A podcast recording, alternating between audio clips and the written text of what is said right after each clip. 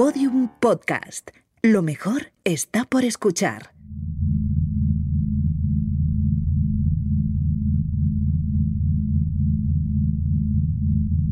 ¿Qué tienen en común la escritora de viajes Jan Morris y el filósofo Paul B. Preciado?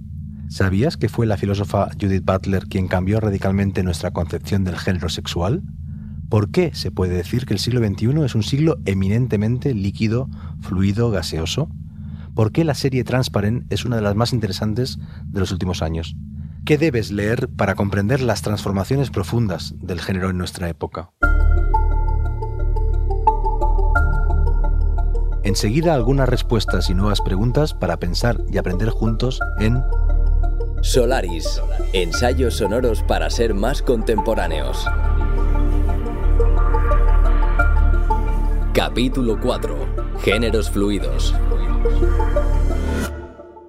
James Morris nació en 1926 en Clipton, Somerset, Inglaterra, hijo de padre galés y madre inglesa. Se formó en Oxford, donde estudió literatura inglesa y empezó a escribir y a publicar en revistas locales. Su primera experiencia con el mundo árabe ocurrió en 1946, cuando, durante el servicio militar, fue destinado a Gaza, Palestina. Allí se inició en el arabismo y posteriormente comenzó una carrera en el ámbito del periodismo de enorme prestigio. Fue parte de la redacción de The Times durante cinco años, cubrió el primer ascenso al Everest en 1953, cubrió el juicio del nazi Eichmann en Jerusalén en 1961. Para entonces ya se había casado con Elizabeth y eran padres de cuatro hijos. Publicaba tanto artículos periodísticos como libros y los firmaba siempre como James Morris. Pero desde niño, James pensó que vivía en un cuerpo ajeno. Siempre se sintió otra, una niña, una adolescente, una joven, una mujer. Desde los primeros meses de su relación con Elizabeth, le habló de esa incomodidad, de esos fantasmas tan verdaderos, pero no fue hasta que vivieron en Nueva York cuando se informó sobre el tratamiento de hormonas. No se decidió a tomarlas por miedo a la reacción de sus hijos. A principios de los 70, alquiló una casita en el barrio de Jericho de Oxford. Allí iba tanto a trabajar como a vivir como mujer durante cinco días a la semana, para regresar el viernes a la casa familiar de Gales y a su rol de patriarca de fin de semana. Cuando los niños ya fueron un poco más mayores, la pareja decidió que James viajaría a Casablanca, Marruecos, para someterse a la operación de reasignación de sexo. Después regresó a casa. Siguieron siendo una familia, también siguió viajando, leyendo, escribiendo y publicando. Algunos de sus libros son títulos fundamentales de la literatura contemporánea de no ficción, como Venecia o Trieste o El sentido de ninguna parte. Elizabeth y Jan Morris han pasado las últimas décadas en una preciosa torre de Gales. Ahora son bisabuelas. Madre mía,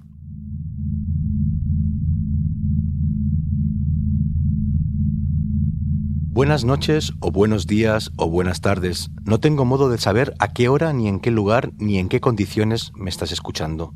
Porque esto es un podcast. El podcast no es radio ni es audiolibro, pero tiene algo de la radio y del audiolibro. Es nuevo, pero como todo lo nuevo, tiene su tradición, su genética, su historia. Es futuro con un rastro de pasado, puro presente. Este podcast se titula Solaris, ensayos sonoros para ser más contemporáneos. Yo soy Jorge Carrión, escritor y corresponsal en el presente. Sí, en el presente, ese país extraño que es al mismo tiempo también pasado y futuro. Y ella es ella, nuestra corresponsal en el futuro. Encantada. Digamos que soy un algoritmo de voz y la compañera de Jorge en esta aventura. Madre mía. Eso, madre mía. En cada capítulo de este podcast vamos a examinar aspectos de nuestra realidad que tal vez sean las vanguardias de lo que está llegando, de lo por venir. Vamos a pensar la ciencia y la tecnología más innovadoras en el contexto de la filosofía, de las artes, de las narrativas. Vamos a recomendar libros y series, con nuestros corresponsales en plataformas tecnológicas, en tecnologías diversas, en lenguajes artísticos y en festivales expandidos, y contigo. Vamos a pensar juntos, vamos a ensayar juntos, vamos a aprender juntos. Buenas noches, o buenos días, o buenas tardes. Aquí estamos, en vivo, pero no en directo. Bienvenida. Bienvenido. En este cuarto capítulo vamos a hablar de los géneros fluidos. La superación del binarismo de género se fue dando durante todo el siglo XX y se ha consolidado en nuestro siglo XXI, cuando en muchos países se ha normalizado el matrimonio homosexual o el apoyo de la sanidad pública a las operaciones de reasignación de sexo. Pero más allá del necesario activismo y pensamiento feminista y trans, la fluidez de los géneros trasciende el sexo y la identidad individual, afecta a las narrativas, a las jerarquías, a todos y a todo.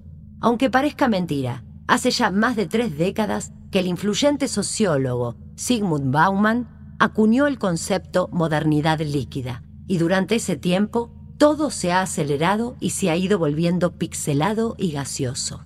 Sobre todo eso y mucho más vamos a hablar en este cuarto episodio de Solaris, al final del cual veremos otras historias parecidas a la de Jan Morris, quien escribió en su libro Conundrum. Tenía tres, quizá cuatro años cuando me di cuenta de que había nacido en el cuerpo equivocado, que realmente era una niña. Me acuerdo del momento perfectamente, es de hecho mi primer recuerdo.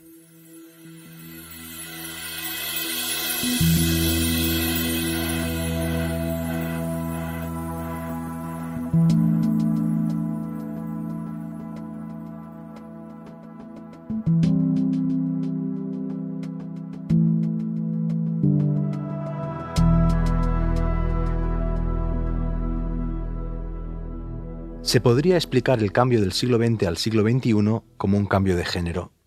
Lenin, Albert Einstein, Adolf Hitler, James Joyce, Pablo Picasso, Winston Churchill, el siglo XX fue durante sus dos primeros tercios muy masculino.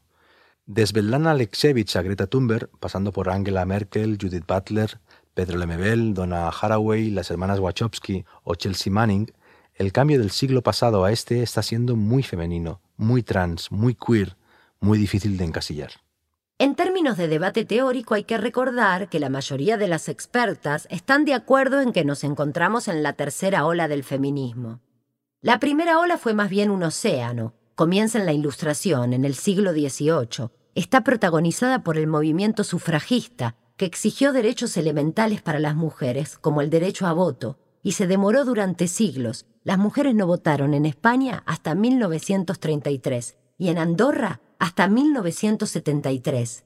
La segunda ola feminista tuvo lugar en los años 60 y 70 y lamentablemente muchos de sus logros fueron eclipsados. Nos encontramos en la tercera ola, que esperamos que sea la definitiva. Entre la segunda y la tercera ola se sitúa la obra revolucionaria de Judith Butler, que sobrepasa la noción de género como construcción sociocultural y afirma que el sexo, la sexualidad, lejos de ser algo natural, también es algo construido. Y también en esos mismos años 70, 80 y 90 encontramos la obra de Donna Haraway, que es todavía más radical y ha evolucionado desde el manifiesto cyborg al feminismo especulativo, es decir, desde la afirmación Prefiero ser cyborg a ser diosa. hasta una filosofía que recurre para expandirse a la ciencia ficción, superando ambos géneros. En sus últimos textos, Haraway cuestiona la dimensión capitalista y exterminadora del antropoceno y propone como alternativa un pensamiento que recurra a los tejidos, a la literatura especulativa, a la ecología y al feminismo radical para tender lazos, hilos con las inteligencias no humanas, con las especies compañeras, para intentar salvar el planeta Tierra. Butler y Haraway podrían ser sin duda las abuelas de muchas de las jóvenes líderes feministas actuales. De hecho, nunca se las había leído tanto ni tampoco a otras grandes creadoras contemporáneas de ellas dos, como Margaret Atwood o Ursula K. Le Guin, cuyas novelas respectivas El cuento de la criada o Los desposeídos no hacen más que sumar ediciones e influencia. Sin embargo, en nuestra época la ciencia ficción se ha convertido en el nuevo realismo, de modo que algunos argumentos que podríamos haber encontrado en ficciones de los años 70 o 80 se han vuelto tramas de libros de no ficción. Después de la quinta administración de Testogel, he empezado a distinguir variaciones de amplitud en la excitación, en la tensión muscular, en la tendencia de mi cuerpo a exteriorizarse. Todas las sustancias son venenos. La única diferencia entre un veneno y un medicamento es la dosis. Pero ¿cuál es la dosis justa de testosterona? ¿La que produce mi cuerpo u otra? ¿Qué sería una justicia hormonal? Y si hay justicia hormonal, ¿debería yo aplicarme esta justicia a mí mismo? La testosterona es el diablo en gel transparente, en un cuerpo de biomujer, en mi cuerpo. Lo que ella acaba de leer es un fragmento de texto yonki que publicó en 2008 la filósofa Beatriz Preciado, quien a principios de siglo impulsó en Francia la teoría queer y que se ha convertido en uno de los máximos exponentes de la teoría de género en todo el mundo. En ese libro narra su transformación en Paul B. Preciado. Traficante de ideas, se mueve entre la filosofía, el periodismo, el arte contemporáneo y el activismo.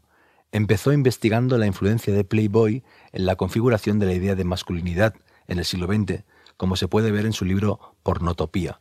Su manifiesto contrasexual se convirtió en un libro de culto que enseguida inspiró nuevas teorías y nuevas prácticas, al tiempo que reactualizaba algunas de los años 70 y 80, como la del postporno, una pornografía pensada desde fuera de los deseos y las miradas de los hombres, con un fuerte acento performático, político y artístico.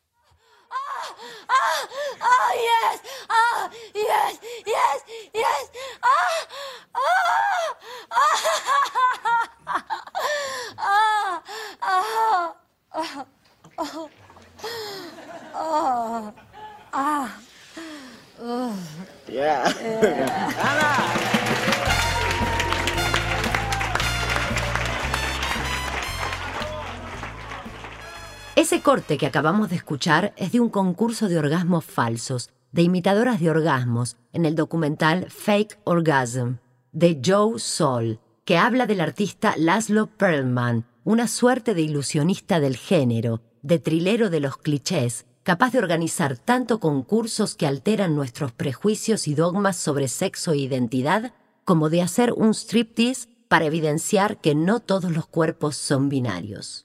En la película encontramos a la artista post-porno María Llopis y las apariciones especiales de Judith Butler y de Paul B. Preciado. Madre mía.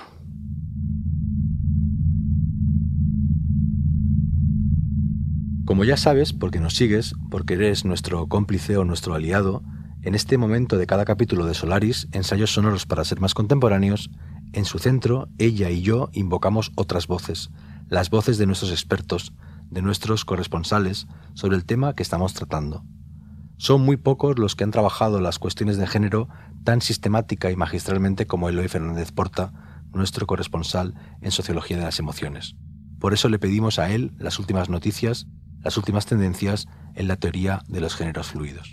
Entre las ideas acerca de la fluidez de los géneros tienen especial importancia las teorías del xenofeminismo. Estas teorías, articuladas en grupos como Laboria Kubotniks y redactadas por autoras como Helen Hester, proponen una reapropiación de la medicina. Nos hemos acostumbrado a creer que el saber médico debe pertenecer a una institución especializada y que solo mm, algunos doctores y doctoras que tiene la Santa Madre Iglesia tienen eh, la potestad de opinar acerca de nuestros cuerpos y de decidir. El xenofeminismo propone un do it yourself de la medicina que incluye a su vez un desarrollo libre y especulativo de las propias identidades de género. Gracias, Eloy. También tenemos con nosotros a José Luis de Vicente, nuestro corresponsal en Sonar Más D, un comisario que está al tanto como pocos de la producción artística internacional. Si tuvieras que escoger solamente a uno o dos artistas que están tratando los géneros fluidos, ¿quién o quiénes serían? Creo que el mundo de la música de vanguardia tiene una relación muy especial con las comunidades no binarias. Y por esto, aunque no sea nada especialmente nuevo, mucha de la música más interesante de hoy, en el ámbito de los sonidos experimentales más atrevidos y exploradores, tiene que ver con romper las divisiones entre masculino y femenino y también entre lo orgánico y lo artificial. Es el caso de productores como Lotic desde Berlín o de uno de los nombres más interesantes de la música de nuestro tiempo, la venezolana Arca, que después de colaborar con grandes como Bjork o Kanye West, ha lanzado algunos de los discos con el sonido más original de esta década, a la vez que realizaba su transición entre géneros. Su single más reciente, Non-Binary, es el tema que abre su esperado nuevo disco Kick Eye, y quizás Anoni, anteriormente Anthony Hegarty, cantante de Anthony and the Johnsons, ejemplifique como nadie una transición de género que se convierte también en una transición estética, desde el sonido melodramático de pianos y cuerdas de sus primeros discos a la electrónica afilada del más reciente.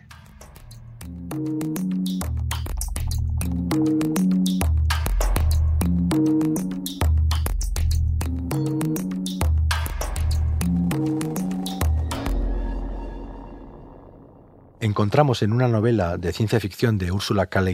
La mano izquierda de la oscuridad, que se publicó hace medio siglo, muchas de las claves de lo que llamamos géneros líquidos, porque a eso se dedica la ficción especulativa, a imaginar el futuro y a moldearlo. El título se debe a los versos de un poema que encontramos en la propia novela. La luz es la mano izquierda de la oscuridad y la oscuridad es la mano derecha de la luz. Las dos son una, vida y muerte, juntas. Y se completa en un diálogo entre los dos protagonistas. Uno le dice al otro. Luz, oscuridad, miedo, coraje, frío, calor, hembra, macho. Es que tú eres Derem, dos y uno, una sombra en la nieve. Para entender esas palabras hay que situarse en un mundo, el planeta Geden, que muy probablemente acogiera en el pasado remoto un experimento de manipulación genética que eliminó mediante seres andróginos la polarización sexual y con ella la posibilidad de que hubiera guerras. En él se ambienta la historia de Genli Ai, un embajador de la Federación Galáctica o ecumen que llega en solitario para convencer a los habitantes de Geden de que se unan a la poderosa institución que representa y que no cree en las anexiones forzadas. Su gran aliado en esa empresa será Derem Straven, un ministro y diplomático que le ayudará a entender una forma radicalmente distinta de enfrentarse a las relaciones personales en las que ha sido eliminado el factor género. Mucho antes de que se hablara cotidianamente de identidades líquidas, Úrsula K. Le Guin imaginó un planeta en que la ambisexualidad era del todo verosímil, cuyos habitantes albergaban fases biológicas tanto de macho como de hembra. Como siempre ocurre en la ficción especulativa, se trata de una estrategia para pensar con distancia nuestro propio mundo. ¿Puedes leer de nuevo, ella? Supongo que lo más importante, el factor de mayores consecuencias para la vida de cada uno, es nacer hombre o mujer. Admite el protagonista humano, y después añade. En cierto sentido, las mujeres son para mí más extrañas que tú. La relación entre Ai y Straven, la puesta en escena de sus diferencias, deviene en la novela una metáfora colectiva a través de la reflexión constante sobre la comunidad, la etnia, la especie, la patria. No, no hablo del amor cuando me refiero al patriotismo, hablo del miedo, el miedo del otro, y las expresiones de ese miedo son políticas, no poéticas, odio, rivalidad, agresión. En el proceso de la difícil amistad entre ambos personajes se refleja la dificultad de toda negociación entre ideologías o culturas distintas, o géneros distintos, y la reflexión de los conflictos de género no se limita a la trama, a los personajes, a las aventuras, a esa idea genial de que en un mismo cuerpo habitan y se manifiestan los dos sexos hasta el punto de que cualquiera puede quedarse embarazado o embarazada.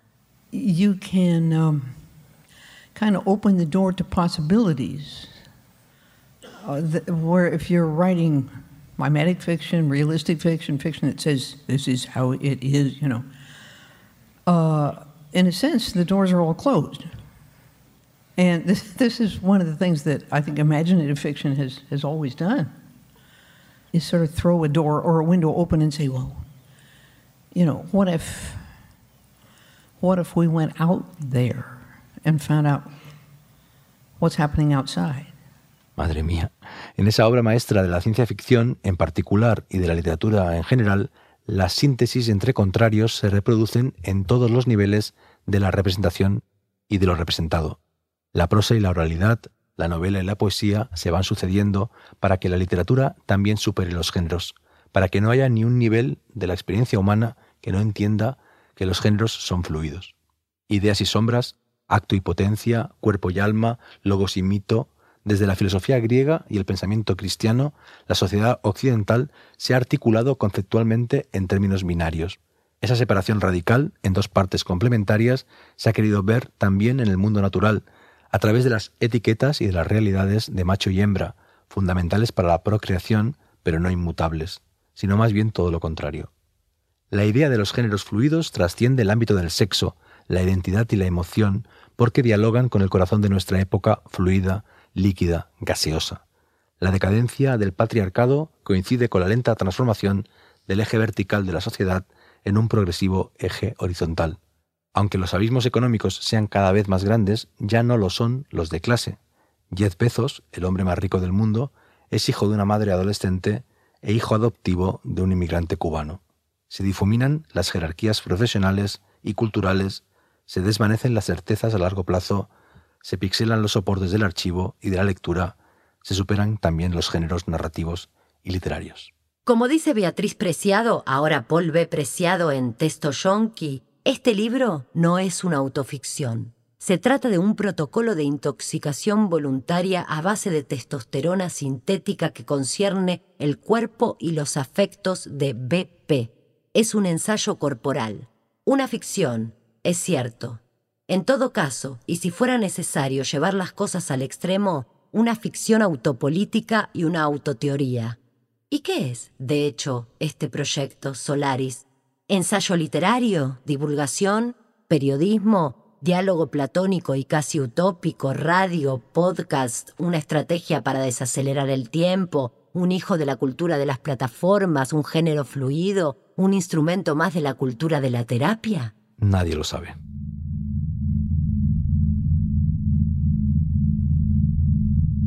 Y no obstante, Solaris es un podcast de ensayo y narración, de modo que detrás de cada uno de sus capítulos hay una extensa bibliografía. Empezaremos a acabar este cuarto capítulo con algunas recomendaciones para seguir leyendo sobre géneros fluidos. La bibliografía es ingente, de modo que vamos a ir a tres libros de tres referentes que hemos ya mencionado.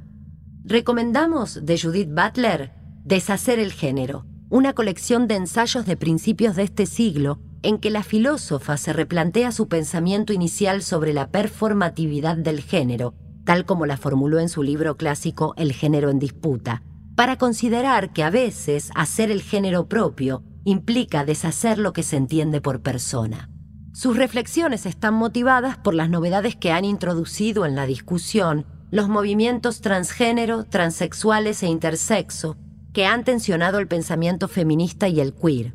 De Donna Haraway nos decidimos, en cambio, por su clásico y pionero Manifiesto Cyborg, que a nadie se le escapará que me interesa por razones personales y de Paul B. Preciado recomendamos su crónica gonzo o ensayo trans Testo Yonki. Eloy Fernández Porta, nuestro corresponsal en Sociología de las Emociones. ¿Qué título reciente, traducido o no al español, crees que se puede comparar en repercusión con esos libros que hemos comentado y recomendado?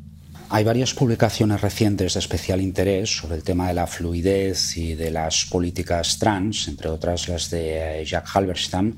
No obstante, yo prefiero llamar la atención acerca de una reedición relativamente reciente el andrógeno sexuado de Estrella de Diego es un libro escrito a principios de los años 90, resultado de una investigación desarrollada en Estados Unidos, que es uno de los textos que abre el campo sobre el estudio de estas temáticas en España. Es un texto sumamente didáctico, ilustrativo y también eh, divertido, en el que de Diego parte de principios de la historiografía del arte, de las artes plásticas y del arte conceptual para explicar cómo en el campo de la creación se ha desarrollado históricamente y sobre todo en las finales del eh, siglo XX una nueva lógica de la corporalidad, de la subjetividad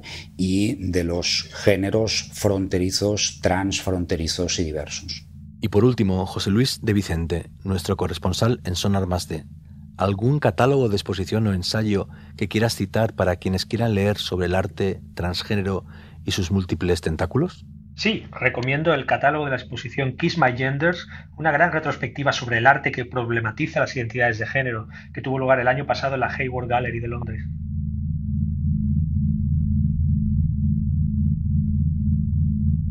El padre de Jill Soloway, la guionista y creadora norteamericana, salió por sorpresa del armario, tomando a sus hijos un tanto desubicados, y les confesó que siempre se había sentido mujer. Entonces ella encontró de pronto el material para su obra maestra, la serie de televisión Transparent.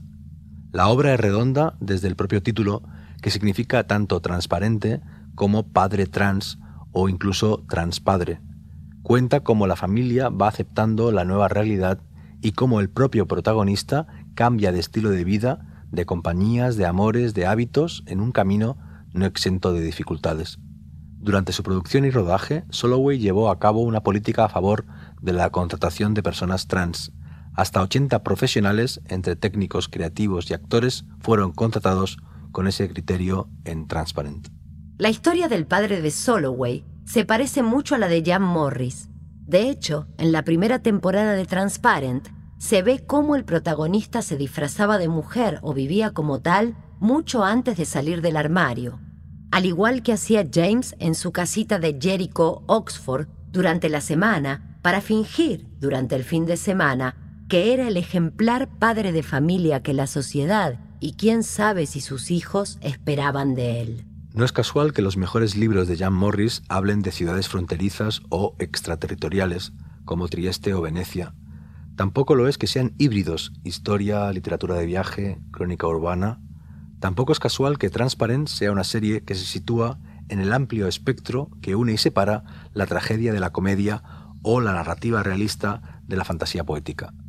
Jan Morris escribió algo hermoso sobre el viajero medieval árabe Ibn Battuta, dijo que fue un agente de la fertilidad traficando con ideas de un continente a otro. Bellísimo. En los últimos años, desde finales de la segunda década del siglo, los dos debates teóricos que más impacto están teniendo en la política y en la sociedad son el ecologista y el feminista. Ambos se pueden encuadrar en un contexto mayor, el de ese cambio de género que hemos tratado en este capítulo de Solaris, que es un cambio de sensibilidad, de enfoque, de esencia, un lento cambio de paradigma hacia la horizontalidad casi total que considere tanto la igualdad y la paridad como el diálogo con otras inteligencias, las no humanas. De eso hablaremos en el próximo capítulo. Madre mía. Madre mía. Y con eso nos despedimos. Buenos días, buenas tardes o buenas noches. No tengo modo de saber a qué hora me estás escuchando y buena suerte, la estamos necesitando. Solaris, ensayos sonoros para ser más contemporáneos. Una producción de Podium Podcast creada y narrada por Jorge Carrión. Con Fernanda Horaci como ella, nuestra corresponsal en el futuro. Edición Ana Alonso. Diseño sonoro Andreu Quesada. Producción ejecutiva María Jesús Espinosa de los Monteros. En este episodio participan José Luis de Vicente, corresponsal en Sonar Más D, y Eloy Fernández Porta, corresponsal en Sociología de las Emociones.